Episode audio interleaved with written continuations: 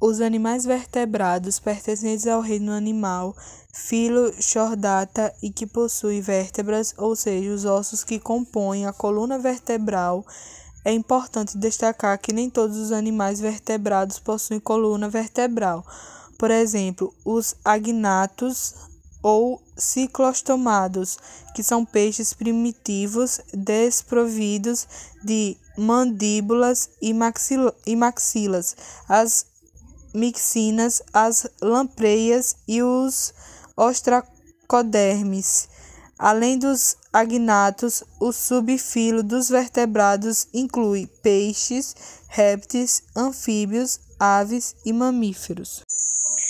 Característica dos animais vertebrados. Os animais vertebrados são caracterizados pela presença de uma medula espinhal em uma coluna vertebral. Além disso, também formam suas estruturas o sistema nervoso central, cérebro e medula espinhal, o sistema muscular, músculo estriado, esquelético, cardíaco e liso, esqueleto interno, no tocante à formação dos órgãos. Eles possuem os tecidos conjuntivo, epitelial, vascular, muscular e nervoso. Já o sistema respiratório deles, dependendo do animal, se dá por meio de brânquias, respiração branquial, ou pulmões, respiração pulmonar. O corpo dos vertebrados é constituído por duas camadas de pele, que são a derme interna e a epiderme externa. Vale lembrar que as aves e os mamíferos possuem ainda uma camada mais interna, além de derme, conhecida como hipoderme, camada de gordura, e está relacionada com a manutenção da temperatura do corpo. Os peixes são animais vertebrados aquáticos, possuem a pele coberta de escamas e respiração branquial, ou seja, eles têm a capacidade de respirar dentro da água. Como exemplo de peixe temos arraia, barracuda, cavalo marinho, tubarão, peixe-bruxa, lampreia, peixe-palhaço, dourado, dentre outros. Os répteis são animais vertebrados que possuem a pele coberta de escamas ou carapaça.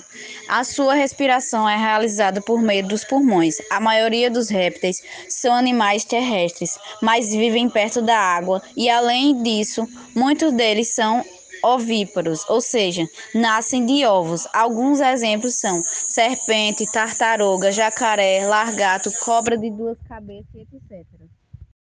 Os anfíbios têm a pele lisa e úmida, não possuem pelos, nem plumas e nem escamas.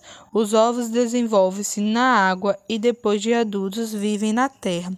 Os principais representantes dos grupos anfíbios são rã, sapo, perereca, salamandra e cobra cega.